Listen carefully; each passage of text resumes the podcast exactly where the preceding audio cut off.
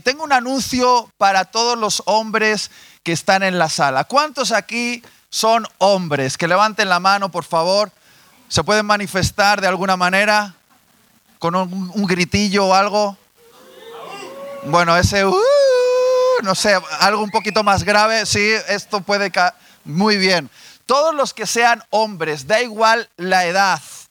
Eh, porque algunos piensan que cuando hablamos de hombres nos estamos refiriendo a un tipo de edad. No importa la edad, si eres hombre, adolescente, joven, adulto, anciano, queremos crear una comunidad fuerte de hombres en amistad cristiana. Creo que sobra decir que en todas las comunidades de España y del resto del mundo que he conocido, los grupos más fuertes siempre son los grupos de mujeres. De hecho, tengo que decir que la iglesia a nivel mundial sobrevive gracias al impulso y el impacto de las mujeres. Tengo que decirlo, tengo que admitirlo, es así. Un guau a eso, por favor. Wow. Pero los hombres tenemos que ser desafiados a tomar una posición de responsabilidad en nuestras comunidades. Y queremos hacer esto en amistad cristiana. Y para ello vamos a hacer una serie de encuentros a lo largo del año. Y uno de ellos, el primero del año, será el sábado 15 de febrero a las 17 horas en el local de Vallehermoso. No vamos a contar lo que vamos a hacer, solamente tienes que venir. Y lo que ocurre en la reunión de hombres se queda en la reunión de hombres. ¿Está bien? Entonces, si tú eres esposa, madre, hermana o prima, dale un codazo al hombre que tienes al lado y dile, tienes que estar ahí. Tienes que estar ahí, oblígalo.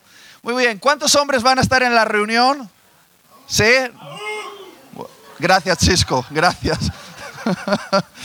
bueno, esas son cosas importantes que van a ocurrir en febrero. Otra cosa importante, por lo menos para mí, que va a ocurrir en febrero, es que es mi cumpleaños. El 23 de febrero, si lo quieres apuntar, aceptamos ofrendas, regalos, incluso animales vivos para sacrificio, lo que tú quieras, pero 23 de febrero puedes apuntarlo en tu calendario. Es domingo. Muy bien, pues con mayor razón, trae aquí tu regalo. bueno, dicho esto, eh, ¿Cuántos están felices de formar parte de esta comunidad viva llamada Amistad Cristiana? ¿Sí? Yo estoy contento, estoy súper feliz. Pero como toda comunidad viva, si observas la naturaleza, te darás cuenta de que todo lo que está vivo debe pasar por procesos. Y quiero hablarte de cómo Dios potencia la vida en una comunidad o en una persona a través de procesos que pueden ser dolorosos. Seguramente te han dado en la entrada una hoja de papel como esta. Eh, quizá piensas que es para tomar apuntes. No lo es, aunque es buena idea tomar apuntes en los mensajes. Es para dejarte un recordatorio justo al final de esta predicación. Entonces manténla contigo. Pero vamos a pedirle al Espíritu Santo que nos hable en el día de hoy. ¿Está bien? Cierra tus ojos y acompáñame en esta oración. Espíritu de Dios, tú que diste vida a todo lo que está vivo en este planeta, te pido que nos reveles por qué procesos Dios lleva a todos los seres vivos para su crecimiento. Te pido que nos puedas dar una revelación profunda de lo necesario que es pasar por estos procesos para crecer y dar fruto.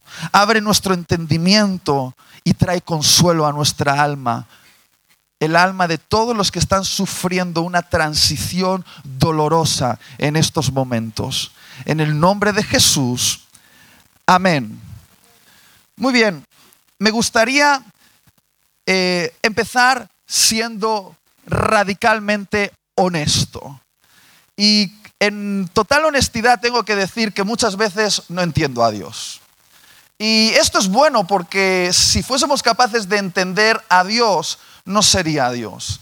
Dios es una mente que está por encima de nuestras mentes. Es una mente difícil de entender para mentes tan limitadas como la nuestra.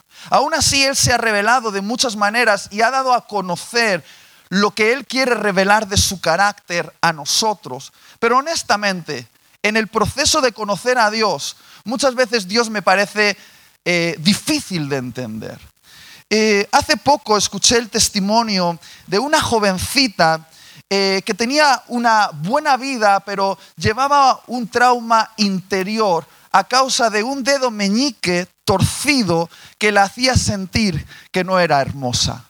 Y uno puede decir, bueno, qué cosa tan insignificante, un dedo meñique torcido, el mío está súper torcido, no sé el tuyo, pero para ella era todo un drama tener el dedo meñique torcido y ella decía, Dios, por favor, haz algo con mi dedo meñique.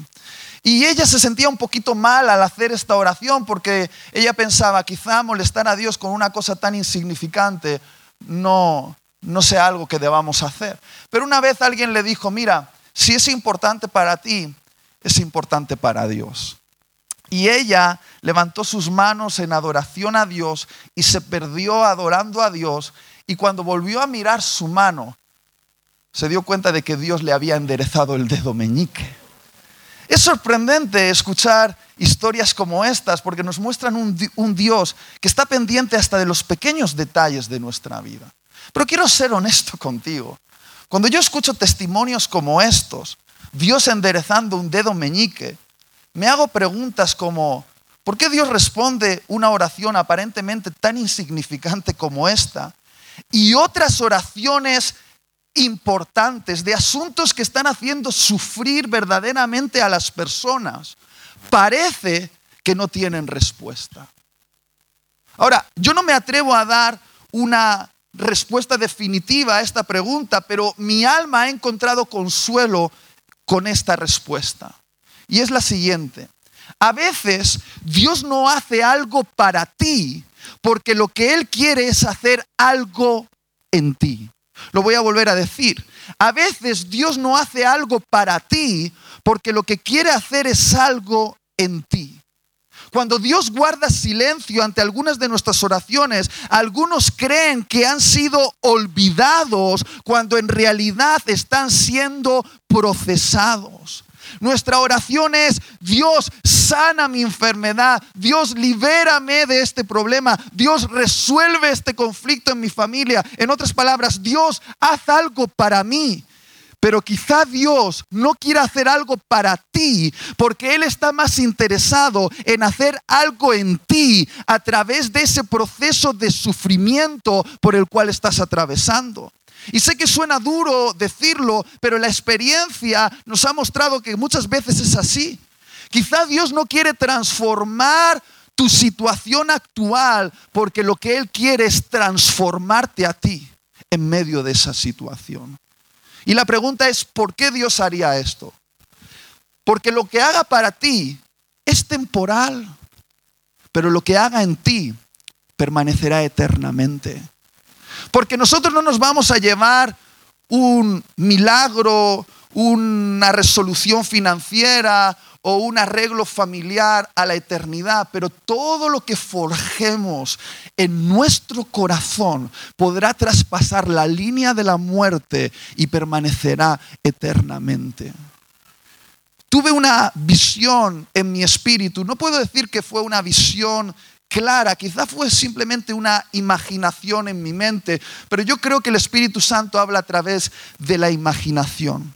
Y en esa imaginación, en un tiempo de oración, yo vi a Jesús hermoso, el más hermoso del universo. No hay nadie más hermoso que Jesús. Jesús es la belleza en esencia pura, Él es hermoso más que cualquier otra cosa que puedas imaginar. Le vi en su esplendor de belleza, embelleciéndose aún más, tomando un collar de perlas y poniéndoselas en el cuello mientras las exhibía delante de la creación. Y escuché esta voz que decía, y piel, tu vida puede ser una perla que embellezca a Jesús por toda la eternidad.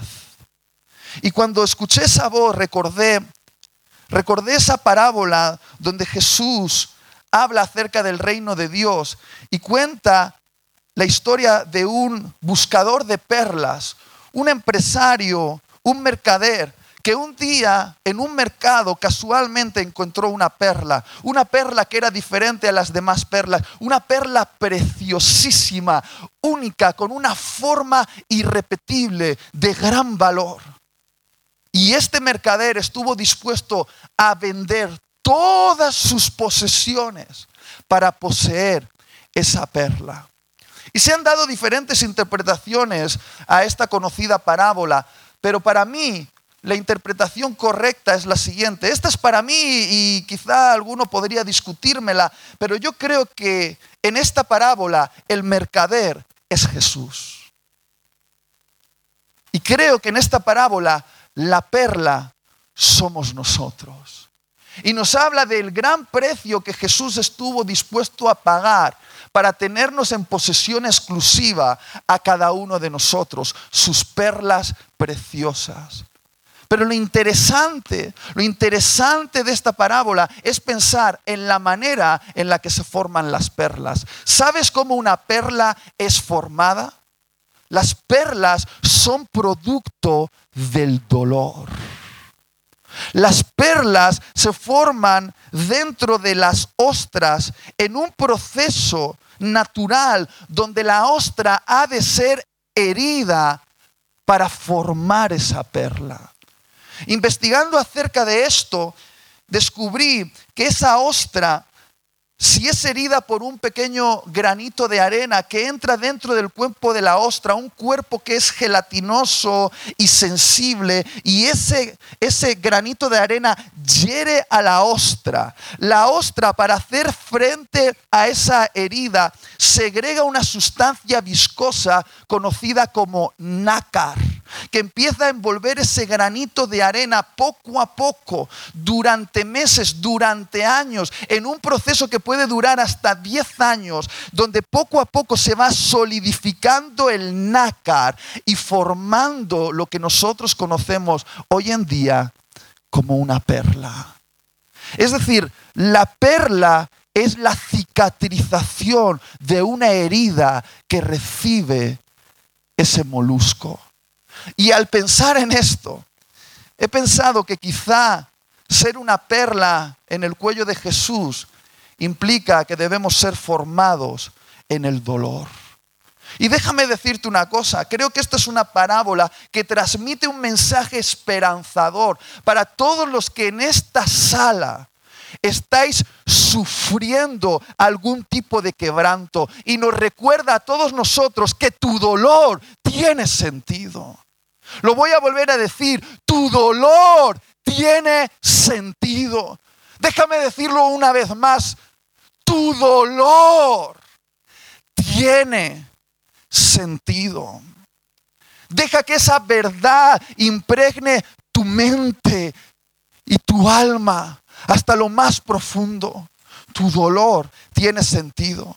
Puedes convertir el sufrimiento en tu vida en una perla preciosa que embellezca a Jesús por toda la eternidad. Y personalmente a mí me resulta esperanzador pensar en mi dolor de esta manera. Pensar que todo mi dolor tiene un sentido, que la manera en la que yo enfrento el quebranto en mi vida, la manera en la que enfrento esos momentos difíciles en mi matrimonio, las crisis económicas, una, una promesa que tarda en cumplirse, un embarazo que no llega, la pérdida de un ser querido, una enfermedad que toca tu cuerpo, un despido ilegal, una situación conflictiva, la manera en la que yo proceso el dolor en mi vida puede convertir esa experiencia en una perla, en una perla que embellezca a Jesús por toda la eternidad. Porque déjame preguntarte, ¿qué es lo que tú puedes darle a Jesús el día que te encuentres cara a cara con Él? ¿Qué le puedes dar a aquel que es el dueño de todas las riquezas del universo? ¿Qué le puedes dar a Jesús que Él ya no tenga?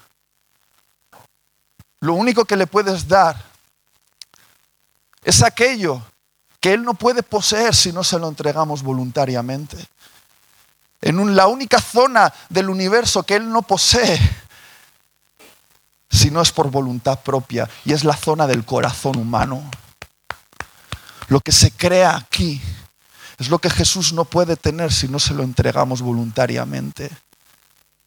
Y quizá yo soy un, poco poético, pero me imagino ese momento en el cual yo me presente delante de Jesús y mirándole cara a cara, abra mi pecho delante de Él como se abre una ostra y pueda sacar de mi pecho una perla y entregársela para que Él sea embellecido por los siglos de los siglos de los siglos con una historia que yo viví para darle gloria a Él. No sé si alguien me está entendiendo aquí. Y esto es de lo que quiero hablarte. Permitidme que haga una pregunta. Estaba confiando en este reloj para saber el tiempo, pero aquí no hay ningún reloj. Entonces alguien me tiene que prestar un móvil si no puedo predicar hasta las 2 del mediodía sin darme cuenta. ¿eh? O si no ponerme el reloj, aunque sea ahí, porque no, lo puedo ver. Muy bien. Oh, gracias. Seguro que esto está bien, no ha podido pasar tanto tiempo. esto es de lo que quiero hablarte esta mañana de los procesos por los que Dios nos permite pasar para crear algo valioso en nosotros. Porque queridos, las virtudes más hermosas de nuestro corazón, aquellas virtudes que tienen más valor delante de nuestro Señor Jesucristo, se crean en atmósferas de quebranto. Por ejemplo, ¿dónde se desarrolla la virtud de perdón? bajo el quebranto de una ofensa? ¿Cómo se forja la virtud de la paciencia bajo el quebranto de una promesa que tarda en cumplirse? ¿Cómo se forja la virtud de la humildad bajo el quebranto de doblegar nuestro orgullo?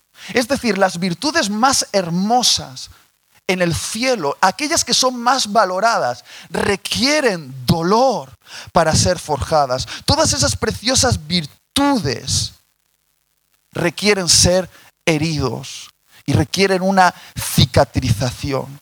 Ahora, muchas veces, al imaginar nuestra vida espiritual, la imaginamos de esta manera. Ponme el gráfico, por favor. Nosotros sabemos que Dios nos lleva de este punto que es nuestro origen, a ese punto que es nuestro destino. Esto es donde estamos ahora y ese es nuestro propósito en, en, nuestra vida, el motivo por el cual Dios nos ha creado. Y normalmente imaginamos que el camino de llegar al punto de inicio, al punto de destino, es una línea recta ascendente. Y vemos nuestra vida cristiana de esta manera. De hecho, hay predicadores que predican que la vida cristiana se trata de esto, de ir triunfante, de gloria en gloria y de victoria en victoria, sin ningún tipo de quebranto, que en cuanto te hagas cristiano vas a tener un mejor coche, una mejor ropa, nunca te vas a enfermar, nunca vas a tener problemas. Esa gente no ha leído la Biblia jamás, no la ha leído, no la ha leído. Son coach, pero no son predicadores. No les hagas caso. Porque realmente la vida cristiana no es una línea ascendente, más bien se parece a esto. Es una serie de picos altos y picos bajos que poco a poco, a lo largo de un proceso de años, nos van llevando hacia nuestro destino. Y esos picos bajos concretamente representan los momentos de quebranto en nuestra vida. Y pueden representar diferentes cosas para diferentes personas. Por ejemplo, para José representó la cárcel. Para Moisés representó el desierto. Para David representó la cueva. Para Job representó una enfermedad. Para Pablo representó un aguijón. Escúchame bien, las cárceles, los desiertos, las cuevas, las enfermedades, los aguijones, todos ellos forman parte del mecanismo de Dios para procesarnos. Y quiero hacer un paréntesis aquí, no estoy diciendo que Dios provoque mal, no estoy diciendo que Dios nos envíe un cáncer, no estoy diciendo esto, por favor, no encuentro eso en el carácter de Dios y lo que no forma parte del carácter de Dios no puede brotar de Él. Pero lo cierto es que en medio de este mundo caído que todavía está infectado por las consecuencias del pecado, Él puede usar todas esas cosas en su mano para hacer algo en favor de nosotros y de la gloria de Jesús. Puede hacerlo. Jesús llama a todos esos procesos la poda. Di conmigo, la poda. Qué ánimo, la poda.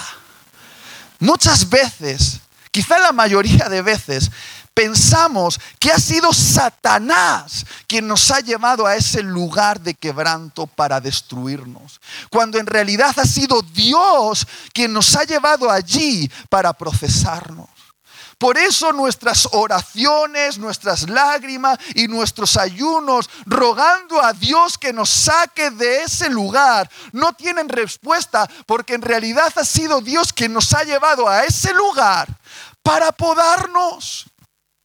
Y es de vital importancia que comprendamos la razón por la cual estamos en ese punto bajo en nuestra vida. Tenemos que llegar a entenderlo, tenemos que ver las cosas desde una perspectiva superior, porque si no lo hacemos, si no entendemos los procesos de Dios en nuestra vida, vamos a resistirnos a esos procesos haciéndolos más dolorosos todavía y nos vamos a desilusionar con Dios, dudando de su bondad. Juan 15, 1 al 8, es una de las últimas parábolas que Jesús predicó antes de ser crucificado. Y él dijo, yo soy la vid verdadera y mi padre es el labrador. Todo pámpano que en mí no lleva fruto lo quitará. Y todo aquel que lleva fruto lo limpiará. O, en otras palabras, lo podará para que lleve más fruto. Ya vosotros estáis limpios por la palabra que os he hablado. Permaneced en mí y yo en vosotros. Como el pámpano no puede llevar fruto por sí mismo si no permanece en la vid, así tampoco vosotros si no permanecéis en mí. Yo soy la vid, vosotros los pámpanos. El que permanece en mí y yo en él, este lleva mucho fruto, porque separados de mí nada podéis hacer. El que en mí no permanece será echado fuera como pámpano y se secará y lo recogen y los echan al fuego y arden. Pero si permanecéis en mí y mis palabras permanecen en vosotros, pedid lo que queráis y os será hecho. En esto es glorificado mi Padre, en que llevéis mucho fruto y seáis así mis discípulos. ¡Qué parábola! Probablemente una parábola que Jesús pronunció mientras iba a Getsemaní a orar justo antes del momento de ser crucificado. Yo he estado por allí y, y llegando a Getsemaní tienes que pasar por lugares de viñedo y quizá me imagino a Jesús parando en uno de esos viñedos y en medio de la oscuridad, susurrando este secreto a sus discípulos. Las últimas palabras de Jesús. Y cuando uno está a punto de morir, no gasta saliva en tonterías, dice cosas importantes. Pero qué parábola tan extraña para los millennials, ¿verdad? Perdonarnos a todos nosotros, los millennials, que hemos crecido pensando que la fruta se desarrollaba en el Mercadona. Que la fruta aparecía espontáneamente en esas cajitas en el supermercado. Sorprendentemente para los millennials, tengo una noticia para vosotros. Me han dicho que la fruta crece en los árboles. Y los árboles son entes vivos, que para estar vivos y dar fruto tienen que vivir temporadas y procesos. Y este, esta parábola nos habla de una vid que representa a Jesús y nos habla de unos pámpanos, es decir, las ramitas de esa vid donde salen los frutos, que nos representa a cada uno de nosotros. Y habla también de un labrador que representa a nuestro Padre Celestial, Dios Todopoderoso. Pero curiosamente, Jesús recuerda varias veces a sus discípulos que ese labrador divino parece estar obsesionado con algo, tiene una obsesión. Y es que los pámpanos produzcan fruto. La obsesión del labrador es el fruto. Este labrador divino quiere fruto. De hecho, Jesús dice que dar mucho fruto es lo que prueba que somos sus discípulos.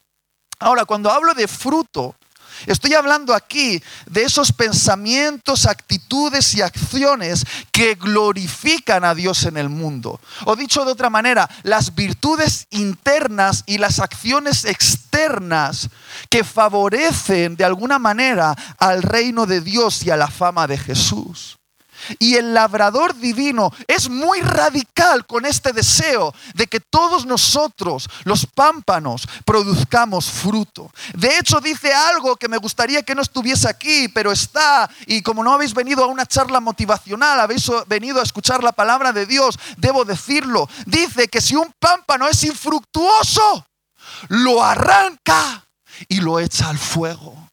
Y no sé si necesitas que te explique lo que implica ese fuego, pero es el fuego del castigo eterno.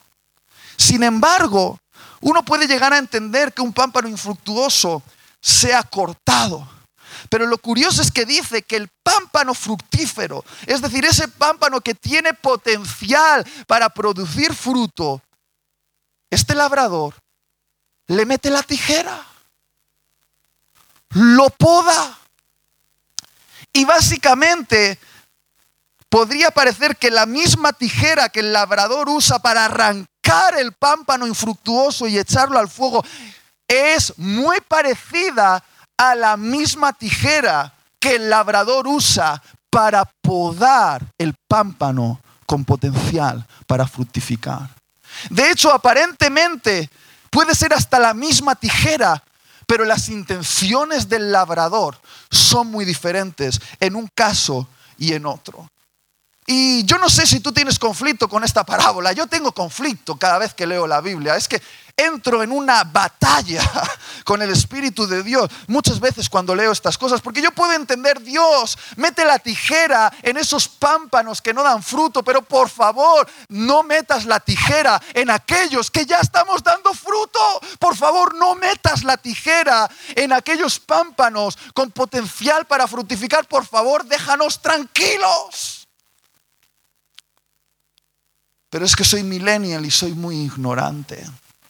Pero gracias a Dios, Dios me dio un suegro que creció en el campo, que en el chalet que tiene en Bilbao, donde todos tienen un jardín con su piscinita, él se ha hecho una huerta, un hombre de campo. Y un día, un invierno, yo llegué al jardín donde tiene la huerta y vi que el limonero que tenía en el centro del jardín, ese limonero que ya estaba dando fruto, él tenía unas grandes tijeras y vi a mi suegro haciendo algo horrible que yo no me podía creer. Estaba cla, cla, cla, cortando ramas y yo veía las ramas caer y cla, cla, y casi quise agarrar a mi suegro y decirle, ¿qué estás haciendo? ¿Estás loco qué? Es el árbol que nos da limones. Y me dice, quita, ignorante millennial, que no entiendes nada. ¡Cla! ¡Cla! Cortando y cortando. No hagas eso, estás matando el árbol. Él decía, no lo estoy matando, porque este es el árbol que más amo. Es mi árbol favorito. Es el mejor árbol que yo tengo en el jardín. Pues si eso haces con tu árbol favorito, ¿qué harás con el que no te gusta. Y dice, Itiel, qué ignorante eres. Yo estoy procesando este árbol porque es el mejor árbol que tengo. Y entonces, él me explicó algunas cosas muy interesantes acerca del proceso de la poda. La poda es un proceso imprescindible para transformar un árbol salvaje en un árbol fructífero. La poda parece ser que ha de realizarse en una temporada, en una estación del año, generalmente en el invierno. El labrador lo que hace es con una inteligencia y una sabiduría desconocida para muchos de nosotros, cortar esas ramas sobrantes en el árbol que están desperdiciando los nutrientes y le están robando el potencial para dar fruto. Parece, de hecho, para los que miramos desde fuera, y no entendemos la mente del labrador, que el labrador está matando el árbol, pero no lo está matando. En realidad lo está potenciando para que sea más fructífero. Porque la única manera de extraer el potencial retenido en ese árbol, porque hay potencial retenido, es desechando todas aquellas ramas que consumen ese potencial y no sirven para nada. El resultado después de la poda es horrible. Ves el árbol desnudito, hecho pedazos, pero mientras está ahí, algo secreto está pasando debajo de la tierra. Ese árbol dedicará su energía no a mantener las ramas, sino en echar raíces más profundas. Y mientras va echando raíces en el suelo, esas raíces llegan a estratos más profundos de la tierra, para que cuando llegue el invierno, eh, para cuando pase el invierno y llegue la primavera, pueda absorber más nutrientes de las profundidades de la tierra y llevarlos a través del tronco justamente a las ramas más fructíferas y entonces producir más y mejor fruto. Y aquí hay un principio que es lo único que me gustaría que te llevases de este mensaje y es el siguiente. Todo discípulo que esté produciendo fruto será podado por Dios para que dé más fruto. Dios va a meterte la tijera. Ahora, si Dios no te procesa, si Dios no te está metiendo la tijera, Quizás incluso es una mala señal.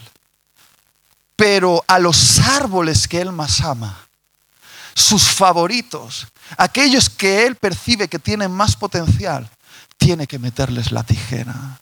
Si das fruto, Dios quiere liberar todo el potencial retenido en ti para que des más y mejor fruto. Es decir, Dios va a permitir que experimentes una estación de invierno espiritual.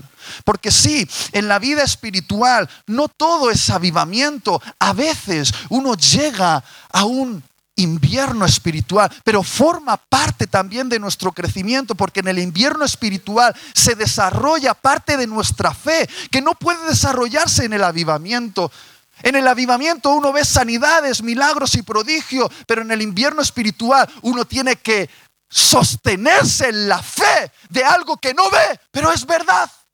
Y hay algo que se fortalece en nosotros. Echamos raíces más profundas en los inviernos espirituales. Dios tiene que arrancar cosas que forman parte de ti, pero que sobran. Cosas que amas, cosas que incluso pueden ser importantes para ti aparentemente, pero están absorbiendo tu potencial para dar fruto. Yo sé que tú amas tu PlayStation. Yo sé que tú amas tu coche. Yo sé que tú amas tu trabajo. Yo sé que tú amas tu vitalidad. Yo que tú amas algunas relaciones, yo sé que tú amas todo eso, pero a veces eso sobra y en realidad son ladrones de tu potencial. No necesariamente son cosas malas, pero en tu caso están robando el potencial. Parecerá que Dios está matándote, pero no, querido, no te está matando, te está potenciando, está extrayendo de ti todo el potencial retenido y créeme, Créeme, el resultado después de la, poda será impresionante. Porque llega tu primavera. Y llega, créeme que llega. Y vas a volver a florecer. Y tu fruto será más y mejor fruto. Créeme, vas a poder alimentar a Jesús con el fruto que vas a producir. Créeme, vas a alimentar a muchos hambrientos con el fruto que vas a producir porque la primavera llega. Yo ya estoy empezando a oír los pájaros cantar, están está empezando a cambiar la estación, incluso sobre España, porque incluso Dios hace esto no solo con personas, lo hace con iglesia. A veces Dios poda una iglesia, a veces no solo lo hace con una iglesia, lo hace con una familia entera. Dios poda familia, pero no solo lo hace con familias, a veces Dios lo hace con naciones, con naciones incluso. Y yo pienso que pronto llegará la primavera a España. Yo ya oigo, yo ya oigo los pajaritos cantar. Ya llega, llevamos demasiado tiempo en invierno. Dios ha estado haciendo algo en, en su iglesia en España. Ha estado haciéndolo. Porque vamos a dar mucho fruto y buen fruto y vamos a alimentar las naciones. Lo que va a pasar en España va a ser recordado en la historia Va a ser, yo creo esto. La única manera de no experimentar un shock emocional en este proceso de quebranto es confiando completamente en la sabiduría del labrador divino. Él sabe, Él sabe lo que hace.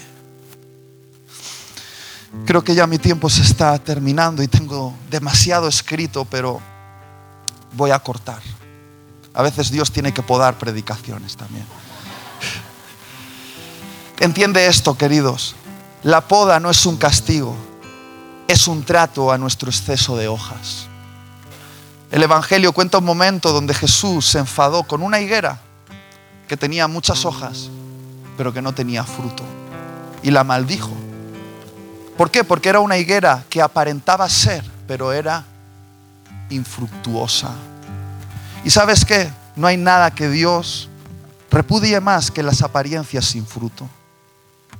Él está tratando con nuestras hojas, con esas cosas que nos hacen aparentar, pero que no dan fruto. Y seamos sinceros, podar implica ser cortado. Y los cortes, los cortes duelen. El proceso implica pérdida y dolor. A veces Dios tiene que cortar tu trabajo, a veces tiene que cortar tu economía, a veces tiene que cortar tu salud, a veces tiene que cortar una relación. Corte, corte, corte. ¿Y cuántos saben aquí que los cortes duelen? Los cortes duelen. Y algunos preguntan, ¿y Tiel, ¿y cómo de violenta puede ser la poda? Bueno, cuanto mayor potencial hay en ti, más violenta será la poda. Dios poda más fuerte aquellos árboles que tienen más potencial. Si no lees la Biblia, al verte reducido por Dios, algunos desde fuera podrán decir, ah, Dios lo está castigando. Porque parece que Dios nos está castigando, pero no. La verdad es que Dios no te está castigando, te está podando. No te está desechando, te está dando habilidad para producir más fruto. Muchos allá afuera que son ignorantes no entienden la mente del labrador, pero Él está haciendo algo contigo. Al mirar el Gólgota podrías ver tres cruces y parecía que esos tres hombres estaban recibiendo el mismo castigo, pero la verdad es que dos estaban siendo castigados, pero uno estaba siendo podado. Jesús es el gran árbol de Dios que fue podado en esa cruz y ha producido todo este fruto. ¿Quieres verlo? Mira a tu alrededor, este es el fruto de la poda que Jesús recibió en el Gólgota. Aparentemente él estaba siendo castigado por Dios, pero créeme, Dios estaba haciendo algo que iba a dar mucho fruto. Y lo mismo ocurre con todos nosotros. Quiero grabar esta verdad en tu alma. Eres el árbol que Dios ama. Y el labrador divino está haciendo una inversión personal en ti. Está haciendo un esfuerzo personal para extraer de ti todo el fruto retenido. Entonces, ¿qué tienes que hacer en este momento difícil que estás pasando? En este momento de dolor. Debes aprender a confiar. Quizá tú no entiendes la mente del labrador, pero confía, te doy una promesa, ese labrador es sabio y es bueno. Es más, te animo a que en medio de la poda celebres, celebres el proceso y le digas, Dios, gracias por tenerme como digno de ser podado. Porque cuando uno celebra la poda, hay algo que ocurre en medio de, las cárceles, las cuevas, los pozos, los aguijones y las enfermedades. Que si adoras a Dios en medio de esos lugares oscuros, Jesús recibe una gloria que no podrías darle de otra manera. Y termino con esto. ¿Recordáis esa hoja que os he dejado ahí?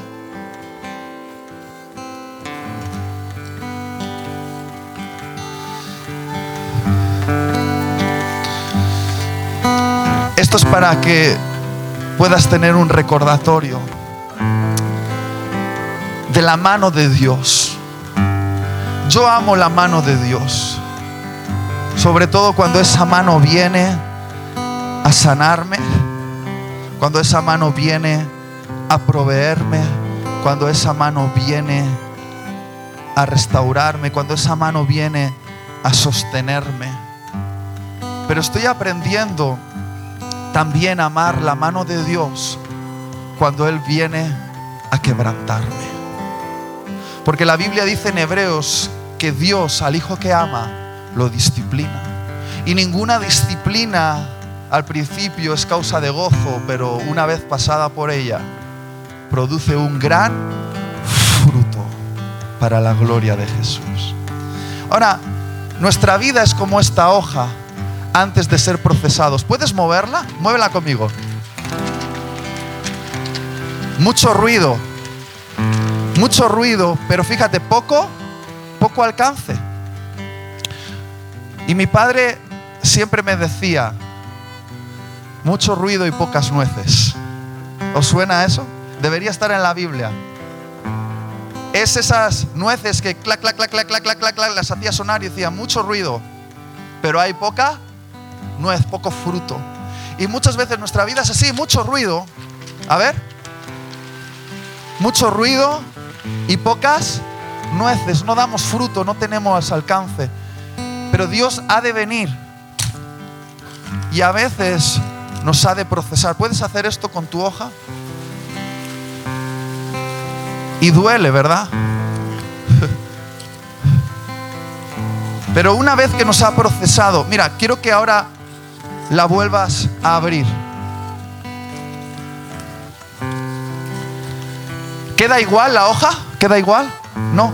De hecho hay marcas. Son marcas de los cortes divinos son cicatrices que se quedan en nosotros, como Pablo dijo, llevo en mi propio cuerpo las marcas de que soy de Cristo. Os voy a decir algo, Jesús no quiere una iglesia remilgada y presumida que se pase el día haciéndose las uñas y mirándose al espejo. La novia que está buscando Jesús es una novia herida, con la cual pueda hablar eternamente de las historias de sus cicatrices, porque nosotros seguimos a un Cristo herido que tiene cicatrices. Él espera que seamos una iglesia que haya sido herida y tenga cicatrices. Él está buscando una esposa con la cual compartir las historias de dolor, porque sí, si somos crucificados con Él, también recibiremos el poder de su resurrección. Si somos quebrantados, también seremos glorificados. Y Él está buscando una iglesia que tenga marcas pero fíjate, ahora hazla, hazla sonar. Ya no suena tanto, ¿verdad? Apenas suena nada. Porque cuando somos tratados por Dios no hacemos tanto ruido, pero fíjate. Y no hagas esto porque los de limpieza me pueden matar. Tenemos mucho alcance en la mano de Dios, esa mano que nos quebró, pero que nos quiere enviar hacia el destino. Y es la única manera de llegar lejos, en la mano de Dios. Confiar en esa mano, que quizá está haciendo algo que no entendemos, pero que está haciendo algo que nos llevará hacia nuestro destino.